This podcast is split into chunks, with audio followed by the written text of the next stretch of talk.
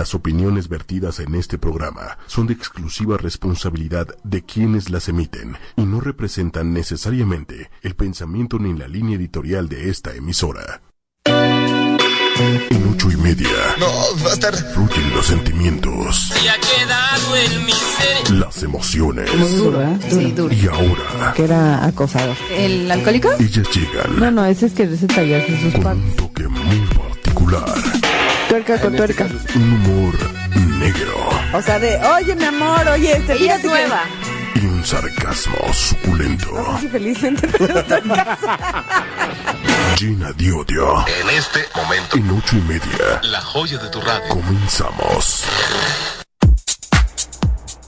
Punches, punches. Oigan, Este, eh, Espérate, eh, eh. entra, No, pero vas, Paola, vas. Hola, ¿cómo están todos? Ya estamos aquí en ocho y media y en Llena de Odio, que es un programa favorito de muchos, ¿Odiados por otros? odiados por otros. y hoy Llena de Odio tiene un tema, híjole, social muy fuerte. Las adicciones. Así, A todo, ¿eh? a todo, no A nada todo. más a sustancias. Sí, A- a pareja, psicotrópicos, sí, o sea, sí, no, no, chocolates, a parejas, A comida. relaciones, a todo. sabes. Y bueno, aquí está nuestro amigo Espérate, Carlos. ¿y Nosotros no venimos, ahí van, ahí van. estamos en cámara uno. Perdón, perdón. Carlos, Hola, ¿cómo estás? saluda a toda la banda. ¿Qué onda? ¿Cómo están? Soy Carlos Kenichi. Aplausos. Y bueno, pues traigo ahí este igual mi historia de lo que fue. una historia de vida. Sí, claro. Ok. ¿No? ¿Y tú eres? Ay, yo, yo soy Mónica, ¿cómo están? Hola. Hola, Mónica. Sí. Oh, Besitos. besos. Besos, así, así, bien tímida, es Ay, una qué cosa. padre. Qué tímida. A ver. Vamos a estar Ah, bueno, con sí. ustedes de 7 a 8 de la noche. Y pues nada, Pueden, Pregunten. sí, sí, por favor, muchas preguntas. Está Taide ya conectada. Sí. Hola, Taide. Hola. Temazo, ay, te queremos, Taide, eres lo máximo en la vida. A ver, ¿por dónde vamos a empezar? Híjole. A ver, Pues, a ver, quiero que nos cuentes dónde empezó este rollo, dónde te conectas con cierta adicción o qué fue lo que... porque él trae su historia y entonces es súper rico hablar con alguien que entró, salió y cómo lo hizo. Claro. ¿Va? Ok. Bueno, am, para empezar, yo creo que cuando yo empecé con adicciones, o sea, para empezar soy músico, ¿no? Entonces, de ahí todo el desconocimiento de, bueno, más bien que quieres, este, pues el músico que se mete, este, de todo, ¿no? Entonces, eh, querer ser como que la vida de rockstar y todo cuando no eres nadie, ¿no? Pero finalmente todo eso hoy entiendo que fue por pues vacíos existenciales que tenía ¿no? en mi vida. Eh, yo empiezo a consumir eh, marihuana a los 17 años probándola con amigos, eh, cuando no era aceptado digamos que, que en la escuela o algo. Y buscas ¿no? las personas con las que te empiezas a llevar. Y un amigo en común, bueno, que lo conocía desde pequeño, este, le empieza a consumir, me le invita, este, obviamente, pues digo, le entré. Y solamente probar fue- un cigarro. Sí, exactamente. O sea, a ver qué solamente se fue A ver qué se siente. Exacto. Ajá. Pero bueno, yo no desarrollé la adicción hasta, te puedo decir que tres años después. Eh, ya le empiezo a buscar solo, eh, encuentro el punto donde le venden y bueno, pues empiezo a consumir marihuana, ¿no? Eh, la usaba para qué? Primero que el- la- la- aquel mito de que aprendes más. eh, Ah, para estudiar, ¿no? Sí, ¿no? Se te caen más las cosas, ¿no? Y sí, en efecto sí sucedía, sin embargo, al tiempo te empieza, bueno, empezó a causar una atrofia mental. Ya no me aprendía nada, ya me costaba trabajo leer, ya no tenía esa atención que ponía antes, ¿no? A ver, explícanos a todos. ¿Qué es consumir constante? ¿Tres cigarritos? ¿Cuatro cigarritos? ¿Un cigarrito? O nada ¿Cuántos más la tanques? Claro, es que depende, ¿no? Por ejemplo, mira, una adicción ya es cuando tú ya lo, lo buscas, ¿no? O sea, por ti, ¿no? Dices, ay, adicto yo, pues nada, me fumo 10 cigarros al día, ¿no? Yo lo puedo dejar cuando quiera. Exactamente, ¿no? Y digo, si nos vamos, por ejemplo, a lo que decía este Abraham Tversky en el, en el pensamiento adictivo, sí, en efecto, él dice que sí, el, afec- el adicto lo puede decir cuando, dejar cuando él quiera. Y sí, tiene toda la razón. Sin embargo, el familiar dice, no, es que no puedes dejarlo, porque la- el familiar dice que lo dejara para siempre. Sin embargo, el adicto, el concepto, la, la concepción del tiempo es muy diferente, ¿no? Dice, no, pues sí, lo dejé tres días, claro que lo dejé, ¿no? ¿Y estoy Ayer- bien? Estoy bien, no me ves, ¿no? Pero la verdad es que, pues no, o sea, sigue, ¿no? Con la adicción. Entonces, bueno, eh, yo realmente no, no la desarrollé, pero la dejé solo. ¿Qué es lo que a mí me llevó a dejarla? Dije, pues ya no me pone, ¿no? Ya no es el mismo efecto, como que tengo que fumar más. Entonces, no fumé un día, al otro día fumé. Eh, dejé dos días, fumé, cuatro días así lo fui dejando hasta que fueron 15 días. Dije, bueno, pues ya, ya no me sirve de nada. ¿no? Ya no le viste. Sí, ya no le veo el La chiste. Ok. Ok, a ver, pero ya te fuiste como hasta el final. Espérate, espérate, espérate. No sé, Empezaste. no, al final- sí, Espera. el, el, el principio fue marihuana. Y después de eso siguió otra. Sí, ¿Cuál? Algo que. el crack, que es la Ah. cocaína base, la piedra, ¿no? Famosa piedra. Es que ¿Cómo, como un cómo se de- consume eso?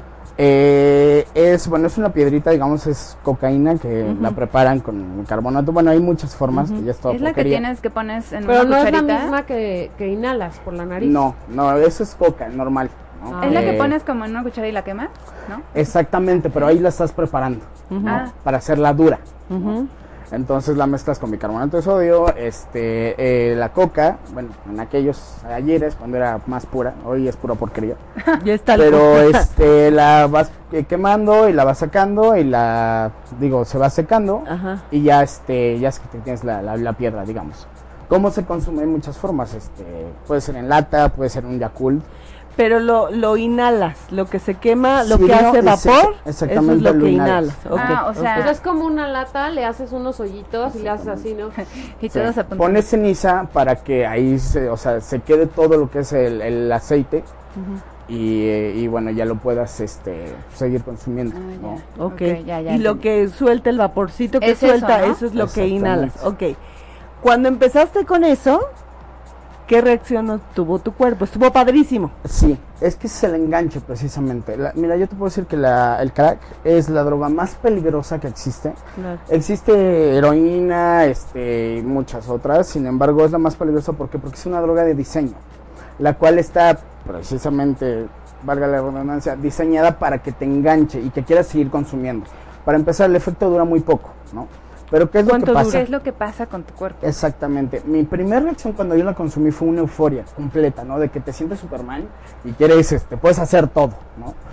Y jamás llega, ¿no? O sea, fue la primera vez. eh, yo recuerdo que en ese entonces yo estaba platicando con mi novia de ese momento.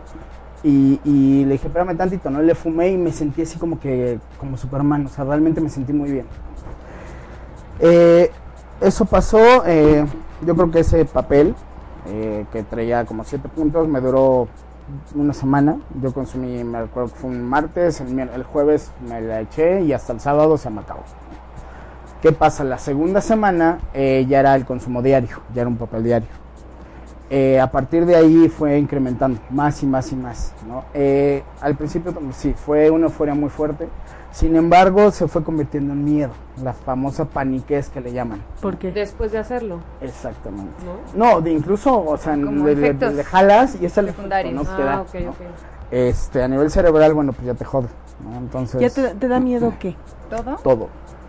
Realmente tiene mucho que ver o, con todo lo que traes desde niño, psicología, eh, problemas que te hayan sucedido, algo que te haya marcado, ¿no? Pero lo que lo que te causa es miedo, ¿no? Miedo a que de pronto creas que, híjole, ya me están escuchando, pero ya, ya se dieron cuenta de que estoy consumiendo, este es ilegal, es malo, ¿no? Entonces empieza todo eso, pero se magnifica de una manera muy fuerte. Potencial. Oye, espérate, tengo aquí alguna Ah, sí, una sí, pregunta. aquí están. Eh, ¿Tú crees que la droga es una evasión para enfrentar los problemas reales? Por supuesto. ¿Por qué? Sí. Pues, Eh, es una fuga, ¿no? Prácticamente, eh, digo, perdón que te interrumpa. Este, es una fuga, ¿no? Para empezar, todo el problema viene desde un perfil adictivo desde que te, desde niño, ¿no? Yo en mi caso fui un niño muy buleado de que por mi apellido Ito, pues me decían Pito, ¿no? Por ejemplo. Morenito en una escuela de, de muchísimo dinero, este, yo era muy inseguro, todo eso. Entonces los niños pues siempre me hacían menos, ¿no? Entonces a mí algo que nunca me gustó siempre a raíz de eso verme como menos, ¿no? Sentirme menos que los demás. ¿no? Y No eso te daba seguridad, digamos. En ese momento cuando la consumo, pues sí, fue la euforia de que yo podía volar casi casi, o sea, yo puedo hacer lo que quiera. ¿no? Entonces, bueno, pues es lo que yo buscaba. Sin embargo, eh, esta parte del miedo ya es el, el consumo, ¿no? Entonces, este, si vienen de males más profundos, así lo llamamos el doble. Eh, pero es una fuga de la realidad. ¿Por qué? Porque no tienes esta parte de poder enfrentar la vida como es, ¿no? De que de pronto, no sé, mi novia me dijo que hoy no, este, no me iba a ver porque se iba a ir con un amigo, ¿no? Entonces la inseguridad que tienes, y eso no me gusta. Entonces es la realidad y no lo puedo Eh, conseguir. Échale tantito, o sea, de por sí traes una bronca, tú. Luego, Y luego- le consumes. po- y luego te pasa cualquier cosa. Y siempre va a ser en, en- en aumento. O sea, ya tengo un una problemita de que, bueno, emocional, ¿no? Siempre va a ser un problema emocional, la raíz. Pero de ahí, chin, ya consumí, es algo malo, no me no les gusta, pero este ya es el problema más grande. Este, conforme fue mi adicción avanzando, de pronto a mi novia ya no le ponía esa atención, ¿no? Oye, vamos a vernos, ay, este, híjole, no puedo, no inventas cualquier cholo, te vuelves sumamente mentiroso. Para no, que no te vea y para consumirlo. Pues para que no esté con ella, yo quería consumir, yo no quería estar con ella en ese Porque momento. ella no lo consumía. No, claro. ok, ok, ok. ¿no? ok, Entonces, bueno, pues este fue, eh, sí, es una evasión de la realidad, eso es seguro. Ok, Oye, a saludos a Tania, Quique, Hola, te queremos. A Radamés Sony, también, que Radamés. ya nos extrañaba, dijo. Ándale, pues, ah, Ay, Oye, ¿qué pasa Ibas- con la familia? exacto. ¿Qué empieza, o sea, dónde empieza a torcerse todo? Ya después de la elección o antes, porque No, pues, hay dos partes. A Es, ver, que, es cuéntanos, que viene como, como un perfil, ¿no? Mira, para empezar, yo creo que de- de- cualquier persona se puede, eh, como tú decías hace rato, este, son muchas adicciones, ¿no? Pero si vamos a hablar de sustancias, este, eh, siempre viene de una familia disfuncional, siempre, ¿no? Mi familia, yo viví con mis dos papás juntos, pero traían broncas, ¿no? Porque mi papá tuvo otra pareja, siempre nos dio todo el tiempo, todo el amor, todas las cosas materiales. Sin embargo, las peleas entre mi mamá y él era como que algo que me afectaba. Entonces, eh, pues bueno, desde ahí viene. Ahora, la familia, ya cuando empieza a consumir, bueno, obviamente los problemas. Está siendo irresponsable, ya no va a la escuela, o está faltando este, en sus clases, eh, las materias. Eh, de pronto, bueno, ya es más fuerte la adicción, como que ya no tiene dinero, este, ya no tiene el Discman o el MP3 ese día, Ya lo este, vendió. ya lo vendió. No tiene nada en Eh, su sí, sí, exacto. Yo, yo llegué a tener mi estudio de grabación completamente y de pronto pues lo sigo teniendo en mis pulmones. Todo me lo fumé. O sea, todo. 21 guitarras que tenía, todo. Porque todo aparte el tema es, la adicción es cara. Sí, claro. Y además el Es crack cara. es una de las drogas más, Más caras que existen. ¿Por qué? Porque es el enganche muy fuerte que es más. ¿Probaste otras cosas aparte del crack? Eh, yo quería que consumir marihuana, crack fue el, fue mi droga de impacto, eh, pero bueno, llegué a consumir eh, también, eh, bueno, alcohol, tabaco, pero no era así como un problema. Eh, peyote lo llegué a probar, eh, y cristal, nada más, nunca me gustó el cristal. El cristal, exactamente qué es. Híjole, yo honestamente no sé muy bien cuál sea la composición química, pero es un, son como cristalitos Y que, que, o sea, y como... que se hace como una goma, se fuma en foco, digamos. Y lo quemas es como una goma y sale todo el vapor. Ah, ok. El cristal el, te hace 10 veces lo que la piedra, no el efecto. Ah, Donde es euforia, puta, pues magnificada. Ok. Ok. Entonces, este, eso es el cristal. A mí no me gustó, puesto que creo que ni fuma cristal. O sea, lo, lo que es puro y lo, la, la- la basura, ¿no? Ah, ok. Entonces yo creo que me tocó la basura porque no me gustó. Ok. Pero este, ¿Cocaína? Cocaína jamás inhalé. Me da, fíjate, esa es, esa es una de las cuestiones Me que dices, bueno, e- esto es, eh, no es coherente, ¿no? La cocaína, mi pensamiento era, es que me va a destruir la, la- el tabique, la nariz, ¿no? Mejor la fumo, ¿no? Y no me di cuenta que me destruyó mucho más, ¿no? Tal vez a nivel físico no fue tanto, pero sí, sí llegué a tener al principio cuando fue mi rehabilitación este problemas de que se me duermen los brazos o el dolor en los riñones, eso siempre, bueno, la, la- la- la piedra se te va a ir a los riñones siempre. ¿no? Es Oye, pregunta por ahí, de si hubo algún daño neurológico. Mira, eh, como tal, ¿no? Sí soy, digo, pienso bien, Perdón. todo, pero fue un proceso. No tuve un daño neurológico realmente visible, pero sí te puedo decir que, por ejemplo, hoy día me cuesta trabajo aprenderme ciertas cosas que antes no. Pero yo creo que en mi caso fue como que todo el daño. Eh, otro sería más en cuestión de relacionarme con las personas. Me volví muy... Huraño. Sí, y además, bueno, me aislé completamente, ¿no? Entonces, ya cuando dejo de consumir, el hecho de empezar a tener otras relaciones interpersonales me costaba mucho trabajo, ¿no? ¿Y tu familia cómo reaccionó cuando se dio cuenta? No, pues digo, para empezar... Se empe- armó la gorda. Mira, yo empecé a, a consumir, no se dieron cuenta hasta nueve meses después, porque estaba muy delgado, no, no comía. La, la- la piedra te quita el hambre completamente. Entonces me veían muy, de- muy delgado y dijeron, bueno, pues vamos a hacer unos análisis, porque ha de tener anemia o algo, ¿no? ajá. Pero fuimos a hacerme los análisis. Yo ya sabía de que estaban tenemos. Fuimos a comer y empecé a comer como cerdo. Y dicen, no, es que pues, no tiene, o sea, sí come bien, ¿no? ¿Qué está pasando? Hasta más, ¿no? Entonces le dan los análisis y se dan cuenta que ya está. Y llega la primera impresión, mi mamá llorando, Ay, este, por favor ya no lo hagas, como que pensando, bueno, pues ya le dije, no va a Sin embargo, ella no sabía todos los problemas que venían atrás, Atrás de ello. ¿no? Eh, y mi mamá por mucho tiempo se, se sintió culpable de, de- de mi adicción. Porque aparte, no nada más es el adicto el que consume, sino es todo No, te alrededor. llevas a todo tu alrededor entre claro, las patas, sí. ¿no? Esta adicción Es una enfermedad. y cualquiera, sí, exactamente. De Así hecho, es. por la Organización Mundial de la Salud está determinada como una enfermedad, tiene síntomas. Entonces, eh, te llevas a la familia entre las patas, o sea, y la familia, los mamá dice, ¿qué vecinos, terceros, ¿No? hasta la gente que ni siquiera conoces, ¿no? Ya de una fase muy avanzada. ¿no? Sí. Oye, ahorita que dijiste síntomas, ¿qué síntomas tiene esta enfermedad? De pronto que puedas a lo mejor detectar en alguien más o que puedas decir, ay, yo a mí se me hace que está anda en eso o le va a pasar o, ¿sabes?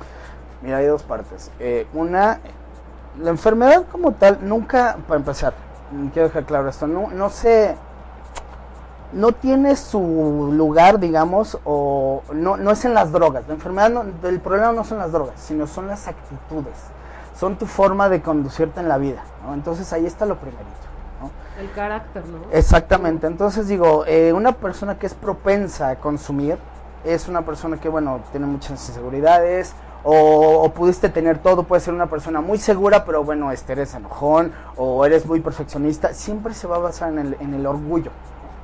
Yo fui una persona sumamente eh, insegura, sin embargo, cuando empiezo a darme cuenta, este, bueno, de víctima me convertí a victimario.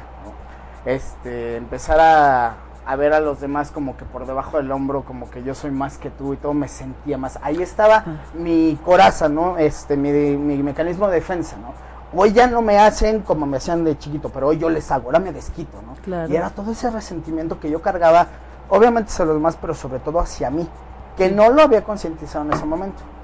¿Y en qué punto di- te diste cuenta que Que tenía un problema o que lo Que empecé a no. concientizar. que, que tenías un problema. Tú, tú, tú primero. Sí.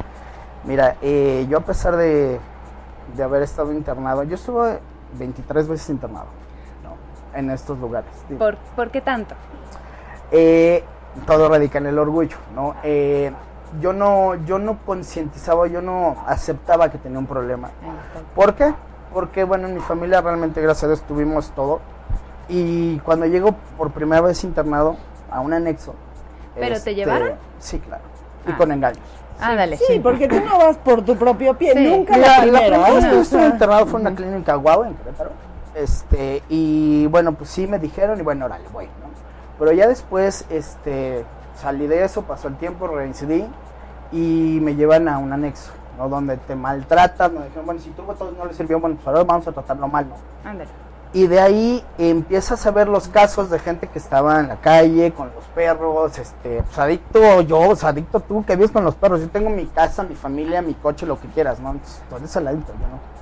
Sin embargo, esto no respeta nada, mi clase social nada, nada, Sí, claro. nada. Sí, porque no son ricos, pobres. Sí, no, o sea. No, es lo mismo para todos. Entonces, bueno, ¿qué es lo que sucedió? A mí me costó trabajo aceptarlo puesto que yo, yo no veía el problema.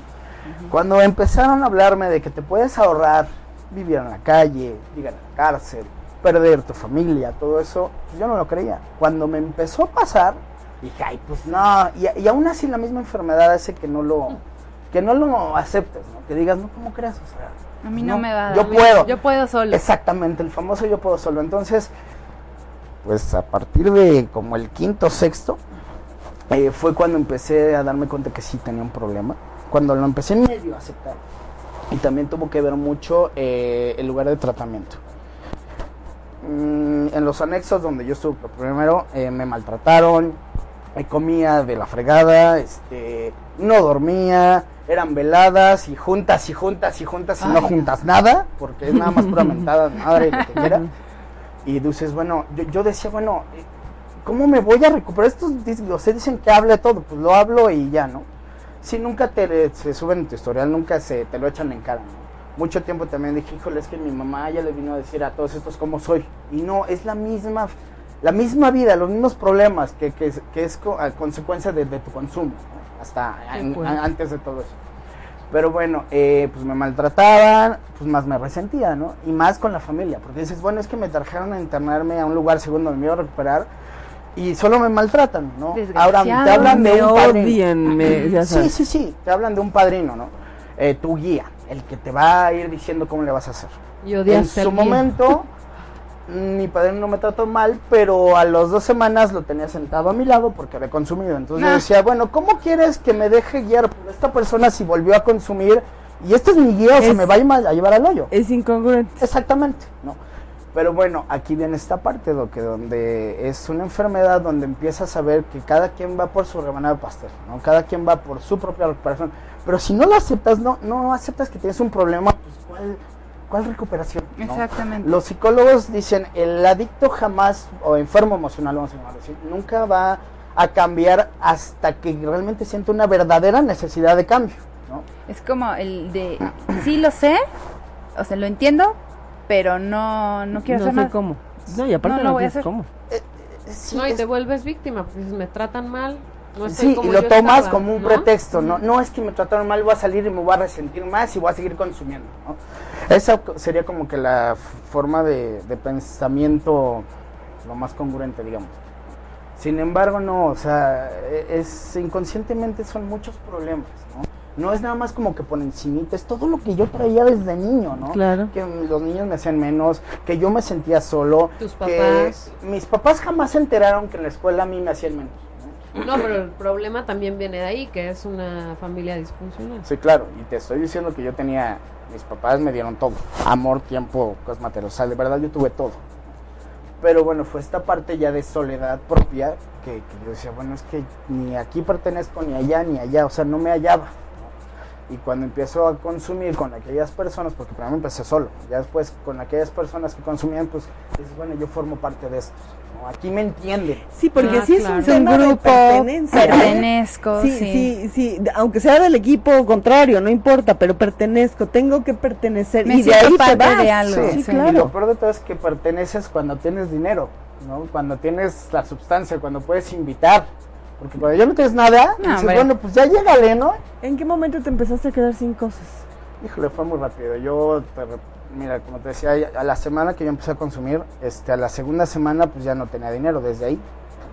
Este, después, pues vender mis cosas, ¿no? O sea, fue, mi enganche fue muy rápido. O conozco casos, incluso hoy que lo trato, todo esto, que ya estoy del otro lado, digamos.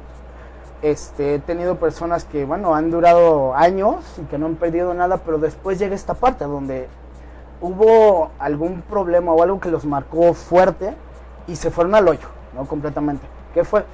Salirse de la realidad. No me gusta sentir, ¿no? Entonces, bueno, pues me drogo, ¿no? No me gusta sentir que me dejó mi novia, que perdí el trabajo, que no sé, cualquier cosa. Entonces, bueno, pues este buscaba la droga después de años de consumir, pero que no tenía un gran problema y en un momento te vas al hoyo, ¿no? Yo desde un principio pues me fui al hoyo. ¿Por qué? Porque tiene mucho que ver que no tienes límites. Mis padres a mí me dieron todo, me dieron mucha libertad. Tengo dos hermanas que a ellas sí les dieron. Esa es eh, como que la diferencia. A ellas sí les marcaron límites. Mis papás ya ¿Y a son grandes Y y, tú ya eres no el tenían la misma, sí, ya Ah, no tenían la claro. misma energía. Así Entonces, es. bueno, y, más ellas que son mujeres, bueno, el hombre como que ya se lleva solo, se Ah, puede sí, defender solo, digamos Claro. pero no me marcaban límites como a ellas. Entonces era como que, ah, no lo hice y bueno, ya no pasa nada. ¿no? Entonces, eso me fue haciendo una parte de ingobernabilidad en mi vida que dije, bueno, pues, pues no me hice nada, yo puedo hacer lo que quiera, pues con permiso, ¿no? Yo a los 12 años ya tocaba en un grupo versátil, ya ganaba mi lana. A los 12 años yo ya quería dejar de estudiar. Gracias, porque nunca lo permitieron, pero, pero llegó esa parte de decir, bueno, pues soy chiquito, pero ya yo me compro mis cosas, este, pues, no pasa nada. Sí, soy hago lo que quiera. Y eso también pues ayudó a que mi adicción se desarrollara mucho más fuerte. Ok. ¿Qué, qué- en qué momento la gente que estaba alrededor tuyo se empezó a alejar? Sí, sí, y más que nada yo los empecé a alejar. ¿Cómo? Yo me alejaba. Porque no me sentía parte de. Y yo sabía que ya tenía, ya estaba haciendo algo mal, pero como que estar, repito, ya estar en una eh, reunión familiar, yo ya no me sentía a gusto, ¿no? porque yo ya me gustaba estar solo conmigo y con mi droga, nada más. Entonces, de estar como que platicando y todo, honestamente a mí ya me daban hueva. Ya me daban flojera estar platicando de que, ay, sí, fíjate que el niño ya empezó a, pla- a- a caminar.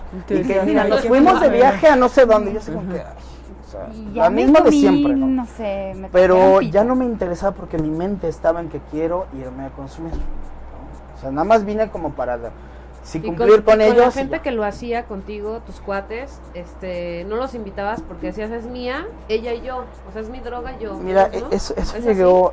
¿O es egoísmo o- sí, te, te hace una persona egoísta, pero eso llegó mucho después. ¿no? Al principio, pues si llegas, yo llegaba al punto, a los fumaderos.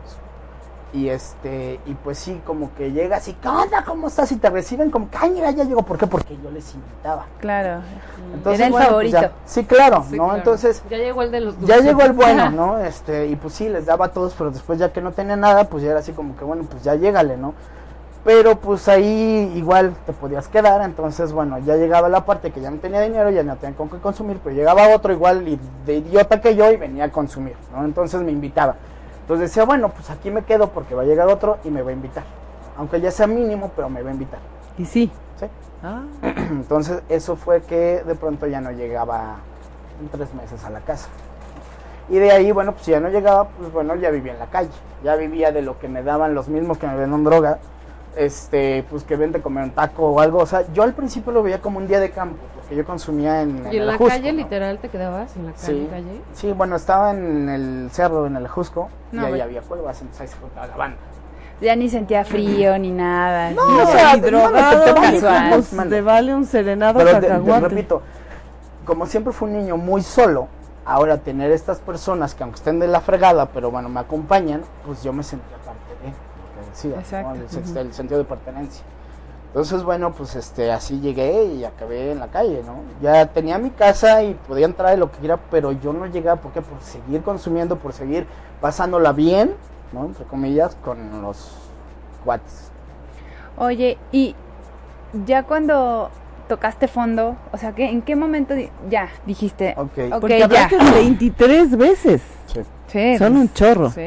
Todo ¿En es por cuántos- el famoso yo puedo solo. ¿En cuántos Ah, años? orgulloso. 23 años. Eh, 23 veces en cuántos 23 años. vas- híjole, te estoy hablando de 12 años Ok. por ahí. 12 años. Digo, conozco personas que en 3 años de su vida están estuvieron internados 20 veces. Sí, claro. Sí, sí, sí. Sea, Salen, entran, salen, sí, entran, salen, entran. Ahorita vengo, Eso. ahorita Ajá. regreso. Entonces, Y, y de esas 23 veces en 12 años, ¿cuál fue la buena? O sea, el Mira, punto donde tocaste algo, fondo que eso es ya. algo que yo quiero dejar bien claro. Tocar fondo, para empezar, no quiere decir que te pase lo peor. ¿no? Que llegué a la cárcel y chin, ya este, em, corté la vida. ¿no? O- ya robé y me están buscando, o ya llegué a la delegación. eh, O sea, eso no es tocar fondo. Yo llegué a la calle y puedo- cualquier persona puede decir, es que eso ya Tocó un fondo, claro. ¡No! Yo tuve un problema legal, incluso. Este, y llegué a, a la cárcel, gracias por poco tiempo. Sin embargo, eso te puedo decir que fue como que de lo que me empezó a sentar los pies. Pero no toqué fondo ahí. Y viví de lo peor. Pero no toqué fondo. Por eso digo, ¿qué es tocar fondo? Tocar fondo es hacer una reflexión honesta contigo de, Sí, a ver, claro. ¿a dónde estoy llevando mi vida con esto que me está matando? Ya Oye, no tengo nada. Pero espérame, llegar ahí es fuertísimo. Sí. Fuertísimo, porque aparte es hablarte tú, porque siempre te hiciste tonto. Siempre, ay, bueno, luego la dejo, luego yo puedo. luego- puedo, yo no, Te puedo. cuentas mentiras, te cuentas mentiras, te cuentas Pero, mentiras. Sí, te pero. Hasta que tú te hablaste fuertecito y dijiste, pero te ¿qué prepararon onda? para eso No. o solito o solito lo hiciste. es llega solo. Sí, Llegan claro. esos momentos de desesperación, de una verdadera soledad que dices, ¿qué pasa? Yo recuerdo que en ese momento que yo realmente toqué fondo, yo estaba bien. Yo ya no, estaba incluso en rehabilitación.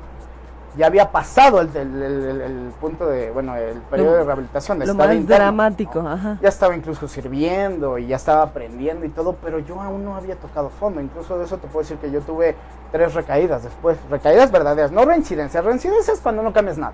Recaídas cuando viste cambio, un cambio importante en tu vida y ya, ya, ya hay cambios significativos. ¿no? Entonces aún así tuve tres. ¿no? Pero bueno, ¿qué es lo que me hizo a mí? Eh, fue eso, decir, ok, me quedé sin mis padres, sin mi familia, ya no me quieren ver. Tengo aquí todo, como sea, ya estoy trabajando, pero ¿qué pasa? O sea, ¿realmente la voy a dejar o no?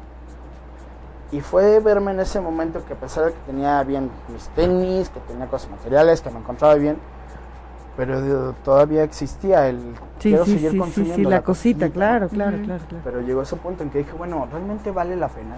O sea, tengo carrera, hablo un idioma aparte del mío, este, mi familia está bien, pero, pero ¿qué pasa? Entonces, O Pues- sea, como que valoraste los puntos. ese que es el punto, ¿Qué más? exactamente, ¿no? Dije, bueno, hoy día que ya estoy, fíjate, ya estoy solo, que, que mi rehabilitación, yo llegué y cuando llego a esta casa, eh, que se llama Camino Verdad de Vida, que viví, donde, bueno, trabajé por mucho tiempo, eh, cuando yo llego ahí, yo toqué y me abre el director de la clínica, Gerardo, y me dice, ay, ¿cómo vienes? ¿Ya te cansaste? Dije, Gera, ya perdí todo. ¿Ya te cansaste? Digo, sí, ya estuvo. Pasa. Me becó al 100%, no pagué absolutamente nada. No tenía a mis padres porque ya no me querían ver, ya estaban cansados de mí. Mi papá me dijo, llegué a la casa y me dijo, bájate de mi banqueta, pinche drogadicto, así tal cual. Claro. Este, mi hijo ya murió, yo no sé quién eres, ¿no? Y así, o sea, me abrieron Ay, qué completamente, Qué fuerte, ¿no? qué fuerte. Pero te puedo decir fuerte. que eso fueron la- las cuestiones que sí dije, gracias a eso, Claro. fue cuando dije, ok, ya, ya basta, ¿no? Porque siempre era llegar y, ay, el regaño, pero bueno, ya comiste, vente a comer, hijo, bañate. El O sea, apapacho, Sí, el apapacho. la zona de confort. Así es. Entonces, bueno, cuando ya no la tuve y que me empezó a costar trabajo salir por mis propios medios, dije, ay, güey, ahora sí lo valoras. Y ahí fue cuando dije, bueno, pues tengo todo esto, sé todo esto, pero pues no tengo nada. Bueno, creo que es un excelente lugar para comenzar de cero, pero ahora por mí. Ya no tengo a mamá que me venga a rescatar, ya no tengo a papá que me venga a por dar. ti, no por los demás. Exactamente. Ya tienes ganas de. Ujú. Exacto. Entonces yo, mira, la verdad es que no hay necesidad de llegar a perder todo. Yo he tenido hoy pacientes que, que no, no han perdido muchas cosas y se recuperan. Y tengo otros que han perdido todo y siguen en las mismas, ¿no? Pero llega esa parte de que no han tocado un fondo. Y que repito, que es tocar un fondo es hacer una, una reflexión honesta contigo mismo, Sí, nada sin más. dejarte de mentir. Sin que te estén diciendo, no, tú, a ver, ¿qué onda con mi vida? Y hasta ese punto fue cuando dije, bueno, ya basta. Y de aquí me agarro. Primero duré año y medio limpio, recaí. Este, sí, fue día lo que quieras, como tres meses. Después de ahí vuelvo a internarme por mis propios. Ya nadie me internaba, ya era por mí. Sí, porque dije, bueno, pues lo pueden pagar, pero y les puedo pedir ayuda y lo hacen, pero, pero ya no. Llegaba yo solo y bueno, pues ya me conocían. Me internaba y ya. Dos años y medio, digo dos años y más, perdón. Y de ahí tuve otra re- recaída. ¿no? Pero ya a partir de ahí dije, bueno, ay, para esto yo ya había estudiado cuestiones de adicciones, ya tenía, ya había hecho la especialidad en adicciones, un diplomado en, en comunidades terapéuticas, todo esto. Pero aún así recaí. ¿no? ¿Pero por qué fue? Porque aún yo no tenía esta parte de humildad. De, ¿Qué es humildad? Humil- es, viene de humiles, poner los pies en la tierra. Reconocer en realidad quién eres, eres. y cómo eres, y con tus defectos y virtudes. ¿eh? Porque en doble A te dicen, bueno, en aquellos ayeres que eres lo peor. ¿no? Y hoy día yo, bueno, estoy- tengo una licencia en logoterapia. Este, y ahí Fíjate aprendí- nomás. Sí. No, pero además Eso está padrísimo. Sí, mucho claro, pero bueno, yo creo que esta parte es bien importante de ayudar a los demás porque es lo que te mantiene. Eso voy un poquito más adelante, pero, pero la verdad es que, que a pesar de saber todo esto, bueno, ya fue hacerlo por mis propios medios, ¿no? Entonces, bueno, eh, ahora sí viene esta parte de realmente empezar a, a- a saber quién era, cómo era, con muchos problemas de mi carácter, de que soy enojón o de que soy muy desesperado, que no soy O tolerante. ansioso, la este, ansiedad. la ansiedad es otra parte, tienes que estar eh, luchando con todo eso. Te estás Entonces, aceptando ti. la, vi- la vida de un adicto en recuperación no es sencilla. O sea, te No, voy a decir la verdad, claro no es sencilla. no. Y yo creo fervientemente que sí te hacen guerreros, puesto que en mi caso yo no podía estar tiempo sin hacer nada. O sea, estaba así como que tranquilo. Hoy día puedo, hoy día estoy en paz. Y puedo... Puedes ver la tele Sí, no, y, y es más, sin hacer nada, simplemente estar reflexionando. Puedo estar tranquilo. Pero antes yo no podía estar ni 10 minutos solo, o sea, sin hacer nada. Entonces es, eh, fue muy fuerte porque tenía que hacer ejercicio, tenía que estar en terapias, tenía que ir a dar terapias, este, tenía que Necesitaba estar ocupado, ocupado, sí, ocupado, Además ocupado. de la administración del centro de rehabilitación donde estaba, o sea, todo el tiempo. Yo era el primero que me levantaba y el último que me dormía. Sí, yo tenía horas de sueño como cuatro si quieres pero pues seguía adelante, pero y me sentía cansado, pero decía, no me interesa, yo ya no quiero volver a consumir, ¿sí? Y, y- eso me lo daba gracias a que estaba respirando, comiendo y todo recuperación. Porque cuando yo me aparte de esos momentos de que, bueno, pues ya pasé la rehabilitación, el internado, ya me voy, con permiso, gracias, regresaba a la casa y era llegar otra vez a la célula del desmadre. ¿no? Este, no te voy a decir que de amigos y que no, realmente los problemas familiares y todo, y que ya no, bueno, ya no tenía toda esta parte que me recordara practicar principios espirituales. Entonces, pues volví a lo mismo, recaí. ¿Tiene que ver mucho la espiritualidad en esto? Mucho. Es todo. Mira, en esta enfermedad eh, eh, se dice que es trifásica. Yo la llamo cuadrafásica, de cuatro. Porque es física, mental, espiritual. Pero es emocional también. Entonces, física, mental, emocional y espiritual. Decimos en el programa de Alcohólicos Anónimos, te dice que cuando tú tiendes a sanar lo espiritual, lo físico y lo mental sanan por ende. ¿no? Pero ¿por qué? Ahí viene esta parte de que yo al principio te hablaba de que fui una persona muy orgullosa, del yo puedo solo, del que a mí nadie me dice, ¿no? Yo yo manejo. Yo mi- sé. Ego, yo ego. sé, Yo sé. Yo Ego. soy aquel. ¿no? Entonces cuando empiezo a concebir un poder superior, en mi caso pues Dios, ¿no? Jesús. ujú. Ya por el nombre a mí me dejaron así, este, empecé a realmente a ser obediente. Si mis papás en su momento no me dieron límites y no pudieron conmi- conmigo, no te voy a decir que mi educación, pero mis límites, alguien, co- co- me- la pregunta era, ¿cómo alguien que no lo ves ni nada, pero pues te pudo cambiar? No, pero es que ya viene esa parte de una comunión verdadera con un poder superior, ¿sí? Eh, que para mí fue todo, a pesar de que yo estuve resentido, con Dios, de que yo le tiré con todas mis fuerzas de la música, me pasé al black metal, del black metal al satanismo, este, lo odié, le tiré, me tatué anticristos, este, un pentagrama, todo. Llegar a la parte de realmente pedir un perdón genuino y decir, por favor Dios, ayúdame. Ya no puedo. Con humildad. Exacto. Ahí entra. Con Ujú. humildad. Claro. Entonces fue en el momento en que Que dices, bueno, sientes. todo el mundo me tendió la mano y los, los defraudé. Hoy día necesito de ti. Y cuando llega esta parte, ya no es de que Dios baja y ay, bueno, hijito, sino ya es por cuestión propia. Entonces dices, bueno, pues debo de dejar de mentir. Entonces digo que era un mitómano completamente. Empezar a dejar de mentir me costó mucho trabajo. Eh, por la misma de que quería seguir consumiendo, me hice cleptómano. ¿no? Entonces, bueno, cualquier cosa que había mal puesta, así como que no ven, con permiso. ¿no? Un dulce, un peso, un cambio, algo, lo restituía. No me pertenecía, pero era de empezar a ser honesto y honrado, ¿no? El programa te dice, te pedimos que seas rigurosamente honrado y honesto desde el mismísimo comienzo. ¿Para qué? Para que empieces realmente a, a trabajar esta parte de, valores, ¿no? De humildad, de espiritualidad, ¿no? Hoy día yo te puedo hablar de Dios con mucho gusto, cuando lo di con todas mis fuerzas, eh, y hoy te puedo decir que cuando yo hablo de Dios, yo no te vengo a evangelizar, ¿eh? Te puedo sacar la Biblia y te puedo decir este miles de versículos, Sí. Ahí, ahí viene Yuri. Sí, pero yo no te vengo a evangelizar, simplemente te vengo a hablar de la parte que, que fue Dios para mí, ¿sí? Sí, sí, sí, tu experiencia. Sí, por claro. ejemplo, digo, con todo respeto, a ver, perdón que te interrumpa, los cristianos, ¿no? De que son muy persinados y que Dios y todo, este, pero están así con golpes de pecho que no fuman y no toman y todo, ¿no? Yo hasta ese momento también dije, bueno, pues es que la religión no es para mí. Yo creo, para mí, Carlosito, que la religión eh, divide a las masas, ¿no? porque hay cristianos, hay católicos, hay metodistas, Sí. no sé qué. ¿no? Y lo que vino a enseñar Jesús, la doctrina es ama a tu prójimo como a ti mismo, no hay divisiones. Yo tengo un dicho que digo, la religión es para los que no quieren ir al infierno, la espiritualidad es para los que ya estuvimos ahí. Entonces yo viví un infierno completo en mi vida. Está bueno. Pero hoy Órale. tener espiritualidad en mi vida no quiere decir que esté todos los días en misa, acá pegándome. No. Es realmente respetar a los demás, amarme a mí sobre todo para que pueda amar a los demás. Eso. ¿no?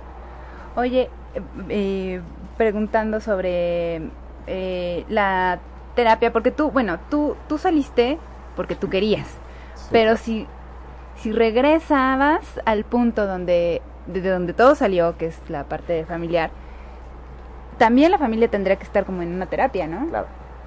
Eh, qué bueno que tomas ese punto, es muy importante. Mira, hoy día en, en recuperación, eh, por ejemplo, en Colombia hay eh, programas de rehabilitación. que El 30% de la, de la terapia es para el enfermo, el interno, y el 70% es para la familia. Entonces, ¿cómo? Pues el enfermo es él, se droga, no yo. Claro. Pero Pero ¿quién, ¿de su quién fue la enfermedad se llama piedra, mota, alcohol. Tu enfermedad se llama Carlos. Así le decían a mi mamá. Su enfermedad señor, se llama Carlos. ¿No? ¿no? Entonces, bueno, esta parte de, de que mi mamá empezara realmente a, a aceptar que ella tenía broncas y que cuestiones que ella hacía a mí me afectaban, pues bueno, fue fuerte, ¿no? Pero pues, pues bueno, como que no, no le hacía caso. Que los mismos de terapia le dijeron, es que señora, usted no quiere a su hijo porque le da todo, porque lo apapacha, porque le compra las cosas, todo, déjenlo que se raspe las rodillas. Pero espérame, hacer entender a una madre No, está que dificilísimo. está haciendo un No, mal, porque ella en su cabeza está Claro, programado pues, que ¿cómo si le doy lo sopita y le doy dinerito y, Y lo lo tengo es que bien. no lo amo. Eso, o sea, eso es más daño Sí, claro. que la propia droga, ¿eh? Perdóname. Sí, sí. Pero ¿cómo le haces entender a una mamá Necia. que no haga eso? Llega esta parte donde te repito. Sí, hoy- porque la mamá piensa, no durmió, quién sabe cuántos días, no ha comido, Pues y es- la es- droga sí, lo te va a duele, matar. sí, Es- pero Te te duele y duele. le das. Claro. ¿no? Mira, mamá. mi mamá me llegó a comprar droga con tal de que yo estuviera en la casa. No, bueno. Sí, verdad. sí, y hoy sí, no la sí, culpo, sí, o sea, sí. de verdad. No, yo en su no, momento no, le dije, no, mamá, no, no, no, lo hagas exacto. porque después me voy a agarrar Buenas de ahí. malas. Sí. Pero mi mamá en su eterno amor, en su desesperación y su ignorancia, pues hacía lo que yo quisiera. Es como únete al enemigo. Y entonces, ¿cómo, cómo bueno, pues funciona? llegó esta parte de Alanón, que es de Alcohólicos Anónimos. Y hay muchas otras este, corrientes, ¿no? Pero bueno, a mi mamá le tocó ir este, porque se lo pedían en la clínica. Y empezó a escuchar todo lo que no debía de hacer, ¿no? Y más que nada, de entender cómo me debía de tratar, digamos, porque no era con pincitas, ¿no? El alcohólico o el adicto siempre quiere que cuando sale la revisión ya todo es con pincitas, con algodones, ¿no? Ujú. Cuando no, te dan una mira, ni, ni tampoco rajarte tu madre, pero decirte las cosas como son. Para que tú crees Oye, una hijo, no sea huevón, trabaje, o Exacto, sea, ¿no? Sí, y no te están haciendo un mal. No, claro Al contrario, no. mira, yo, a mí me hicieron, yo por tener todo, me hicieron un inútil. Esa es la verdad. En el momento en que yo ya me rasqué con mis propias uñas, ahí ya llegó esta parte de responsabilidad. Claro. Y empecé a aprender, a aprender a vivir. ¿no? Ay, qué bonito. digo, fue- gusta. Y te sientes orgulloso cuando logras Claro. algo. Mira, o- yo por eso te repito, hoy a mí no me da pena hablar de todo lo que pasé. Hoy me da mucho orgullo de, de hablarte de lo de la cárcel, lo que quieras, no con orgullo, sino con agradecimiento, decir gracias a eso Eres y lo todo que lo que pasé, soy lo que soy. Dime una cosa, porque yo, yo sí creo fielmente que, que parece que vives en un infierno en la vida. Ay, Todos tenemos nuestros infiernos, todos, Claro. ¿no? Y hay épocas buenas y hay unas no tan buenas. Pero esas no tan gas, Porque son las que te hacen crecer. claro. Siempre y cuando las hacemos con responsabilidad. Sí, Y las no, bueno, porque sí está la, la de no, maldita vida y a Sí, mí por la qué, vas más A mí por qué, ya sabes, La autocompasión. porque Es somos adictos porque- al drama, ¿sabes?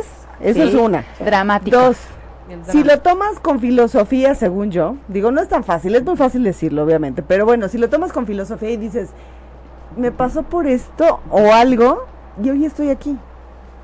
Todo lo que pasé que estuvo horrendo, al final sí tuvo algo bueno. Claro, pero Y te sientes lo- agradecido. sí, pero solamente eso lo ves cuando tú solito tocas ese punto, cuando ya no tienes, en mi caso, a nadie que me dijera. ¿no? Yo tuve que empezar a agradecer y darme cuenta que todo lo, lo malo, entre comillas, que me pasaba era por cuestión mía, porque yo mismo me lo busqué.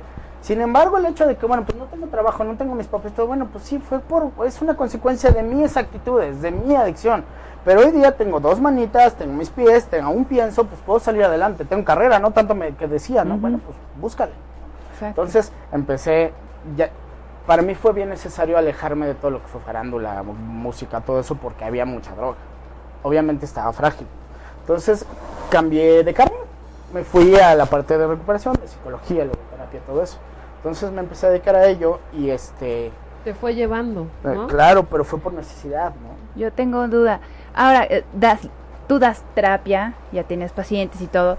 ¿Cómo sabes o cuáles son los indicios que ves en una persona Trae para, pedos. ajá, para, para que empieces con el flash de alerta? Para prevenir, digamos. Mira, para prevenir, aún sin consumir, que aún no te consume, pero es un- son focos rojos que siempre va a haber. Eh, que te vaya mal en la escuela, pero el por qué. O sea, no es porque, ay, es que es burro, burro o, no sabe, no, es que siempre hay un trasfondo. Yo siempre digo, no me jacto, pero fui muy soy muy inteligente. Sin embargo, pues en mi primaria yo iba mal. ¿Pero por qué? Porque era todos los problemas de los chavitos, que me hacían menos, que no me sentía parte. Yo no me gustaba ir a la escuela, ¿sí? Entonces iba mal, ¿sí? Eso aunado de que, bueno, yo soy zurdo natural, sin embargo, mi mamá me cambió a derecho y eso en ese inter de primero, de primaria iba excelente. Segundo lleva súper mal, ¿pero por qué? Porque ya no completaba los dictados con la mano derecha, que porque no se entendía Fíjate mi qué letra. detalles tan tontos, Pero, Pero son importantes. sí, pero, Pero que pueden son marcar- medulares, Sí, ¿eh? claro, claro. ojo. Digo, claro. hoy todo esto, mira, de verdad yo no culpo a mi madre y la amo con todo mi no, corazón. claro que no. Y digo, es todo para mí. Sí, pero cuando yo dejé, porque mucho tiempo lo, lo ocupé como un pretexto, ¿eh? cuando dejé de culparla fue cuando empecé a crecer. Cuando dije, bueno, ya sí, ay, no te trajeron los reyes el carrito que querías, pues ya se fue hace años, ya trasciéndelo. Ya, Porque esa es supéralo. otra, esa es otra. Siempre le echamos, bueno, no siempre, pero, pero sí, el problema cuando está es, mi papá no me quiso, me pegó de chiquito. Sí, mi hijo, pero tienes 40.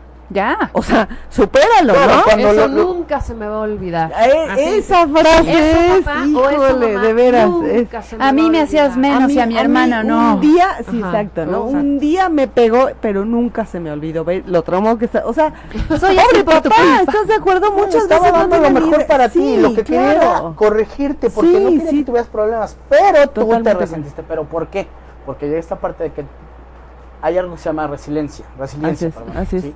que es eh, qué tan fuerte eres ante los problemas de la vida. Sí. ¿no? Entonces, pues a un niño que le dieron todo, lo hicieron un inútil, que todo lo apapachaban, lo hicieron muy sufrido. Entonces. Y así te Muy veías en la escuela y por eso te sí, bulleaban. sí, claro. Es que hay ¿No? tipos de papás y se llaman, hay unos que son castradores, de que los castran, literal. O Literal. porque los apapachan mucho, o porque no los pelan. Sí, es ¿no? que Y- ven esas dos partes, que porque todo lo tuvo. Son muy tuvo extremos. Exacto. Y ahí castran literal, haz de cuenta que le hicieron así, pum, los castraron y entonces se vuelven inútiles. Claro. Y no salen a la vida. Y el día que salen se la rompen horrible, ¿eh? Porque no es lo mismo que te la rompes a los hocico, 18 a los sí. 40. Sí, claro. Hoy, hoy por ejemplo, mira, yo, yo no culpo, nadie sabe saber, nadie nace sabiendo ser padre. Yo hoy tengo tres hijas, ¿no? Este, y te puedo decir que cometo muchos errores. Sin embargo, hoy, hoy te puedo decir que a los papás, cuando yo doy terapia, le digo, miren, no sé, la haga de todos porque es que él lo educó mal. Usted siempre dio lo mejor. Pero creo que una verdad, una buena educación radica en que tú le enseñes a tu hijo a que él solo aprenda a resolver las situaciones en su vida, no que se las resuelvas. Sí, claro. Ahí radica una buena educación. Educación. Y la vas a regar, ¿eh? O sea, mis papás la regaron y tuvieron muchísimos aciertos. Yo te puedo decir que mi papá es el hombre que, que nunca he tenido un mal ejemplo de él. Jamás. Es el hombre más recto que conozco. Sumamente noble, buenachón, humilde sobre todo. Es la parte, bueno, tu papá es muy humilde porque tú no lo eras. ¿sí? Pero ven esa parte que a mí no me lo... Cuando me lo enseñaba, yo no lo, lo quise, porque ya estaba en otra cosa. Entonces, hoy mi papá es mi mejor amigo. Ay, qué Y, padre. espérame, es que se nos va a ir el tiempo. Perdón. Hay muchas cosas, perdón. Tu papá hoy, ¿cómo te ve? Después de aquel ¿También entró en terapia? enunciado que se aventó ¿no? y que dijo algo horrendo, que qué bueno que lo dijo, ¿no? Te. ¿Cómo te ve? Hoy está, te puedo decir que está orgulloso de mí. Me lo ha dicho. Eh, digo, hoy, Ay, mi papá, mis papás viven en Estados Unidos hoy día. Este, viven de, de- de pronto se van acá a México, pero bueno, pues por el teléfono, ¿no? Sus mensajitos, hablo con ellos, internet, lo que quieras. Pero hoy, hoy tengo estos grandes regalos que no son monetarios, pero son espirituales. Que me diga mi padre, hijo, estoy orgulloso de ti por los cambios que has hecho. Estoy orgulloso de ti porque hoy tienes una pareja que te ama. Hoy estoy orgulloso de ti porque le puedes ayudar a tu hermana, que es mayor que tú, y, y- y- y se, se- se- te pide su ayuda, ¿no? Te, te- perdón, este, te pide ayuda, ¿no? Y estás con ellas, a pesar de que es el, el hombre y el más chiquito, pero bueno, hoy puedes ayudar. Estoy orgulloso de ti. ¿Qué se siente? Algo- ¿Qué se siente? Mira, Mira, no se le pone precio. la pa- así chinita. no tiene precio. chinita. Hoy, yo, yo, yo recuerdo una vez cuando yo le dije, mira papá, hoy te agradezco por todo lo que has hecho, pero hoy mira, ya, ya estate tranquilo. Hoy yo ya me sé rascar con mis propias uñas. Hoy si hago algo ya es por mis propias consecuencias, ¿no? Por mi actitud. Pero hoy yo ya, yo ya puedo solo. Si ya cuando yo le dije, no me lo tomes a mal, pero yo ya no te necesito. En ese momento fue el regalo más grande que me dio mi papá. Me dijo, hijo, a partir de hoy yo ya me puedo morir en paz. Ah. Cuando eso me lo dijo mi papá, dije gracias porque creo que hoy yo ya toqué el punto de lo que se necesitaba. Hoy te puedo decir que hoy honro a mi padre, honro a mi madre, con mis actitudes, ¿no? Y aún así sigo cometiendo errores, no te voy a decir que soy un Claro, por supuesto, sí, al final eres un Pero ya no soy de que, híjole, este Carlos este, ya hizo esto, ahora ya hizo lo otro y que ya se metió en problemas y que ya está en el MP. O sea, ya no. No dormieron. Sí, entonces Oye, espera, espera, espera. Antes de cualquier cosa. Si alguien quiere o Exacto, tiene o sea, ahí interés de encontrarte, buscarte para alguna terapia. Sí, de help, de, de de ayuda, ayuda. auxilio, que alguien socorro. vea ¿A este dónde? programa ¿A y si saben de alguien, encontrar? compártanlo, Este, por favor. bueno, pues si quieres, yo doy mi teléfono abiertamente. Sí, sí, Sí, sí, claro, claro. venga. Este, bueno, mi Déjame nombre anotarlo, soy- ¿eh? Ajá, Ajá. Es este, bueno, me llamo Carlos Kenichi Ito. Eh, Kenichi. Apellido. O con Eh, I o con E. K-E-N-N y C-H-I. Es que es japonés. K-E-N-I C-H-I. C-H. Ajá. Ajá. Ito. Ese es mi apellido. Ajá.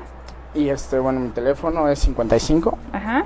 3240 Sí. 0452. 04. Yo, eh, hasta hace poco yo laboraba en una eh, clínica que fue en mi casa, que aún sigue siendo mi casa, que el día de ayer yo fui porque fui a mi terapia, a mi junta, porque eso ya no lo descuido. El hecho de que yo ya tenga tanto tiempo sin consumir no quiere decir de que, bueno, pues yo ya me Que olvido. lo dejes, Sí, claro. claro. Entonces, porque es un mantenimiento diario. Entonces, bueno, esta casa, eh, si me permiten, puedo decir esto. Sí, claro. Se llama Camino Verdad de Vida, se llama Cabedi.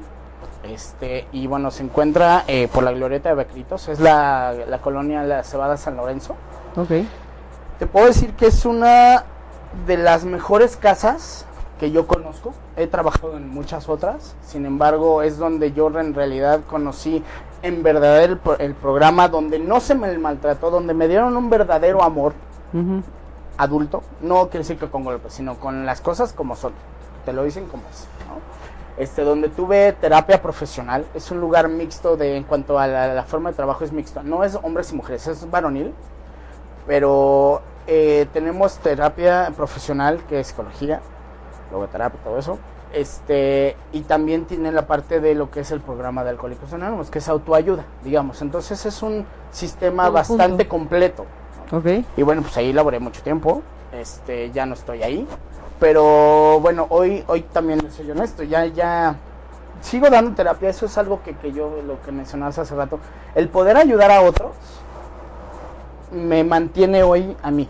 ¿No? Y te llena. Sí, Claro. por supuesto. Hoy poder ver a personas que, bueno, estuvieron como yo y que hoy día ya pueden mantenerse solos, que ya salen adelante, que ya tienen un trabajo, que siguen en la escuela, que se llevan bien en Que su están familia. bien. Todo eso. Pero además que los me- entiendes, porque tú lo viviste. Sí. O sea, no es fácil entender. Mira, e- e- es muy chistoso. Muchos psicólogos dicen, es que no puede ser que yo le doy terapia y todo, tengo ta- tantos títulos y tú que nada más eres adicto, te hacen más caso a ti. Claro, Porque lo porque no viviste, claro. de comprensión. Claro. que es bien importante. Tú sabes todas las Porque mañas, tú sabes por que, Oye, es que mira, este, el THC. Digo, güey, mira, la mota te hace daño, ¿sí?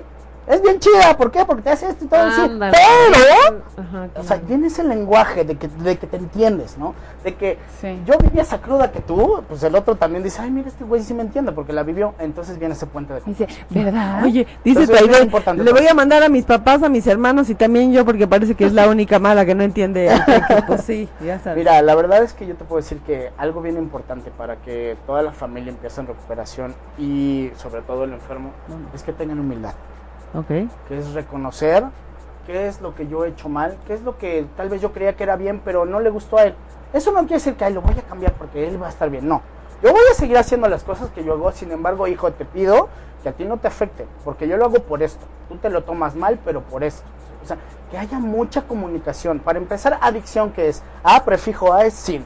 Dicción, habla, ¿no? Entonces, sin, habla.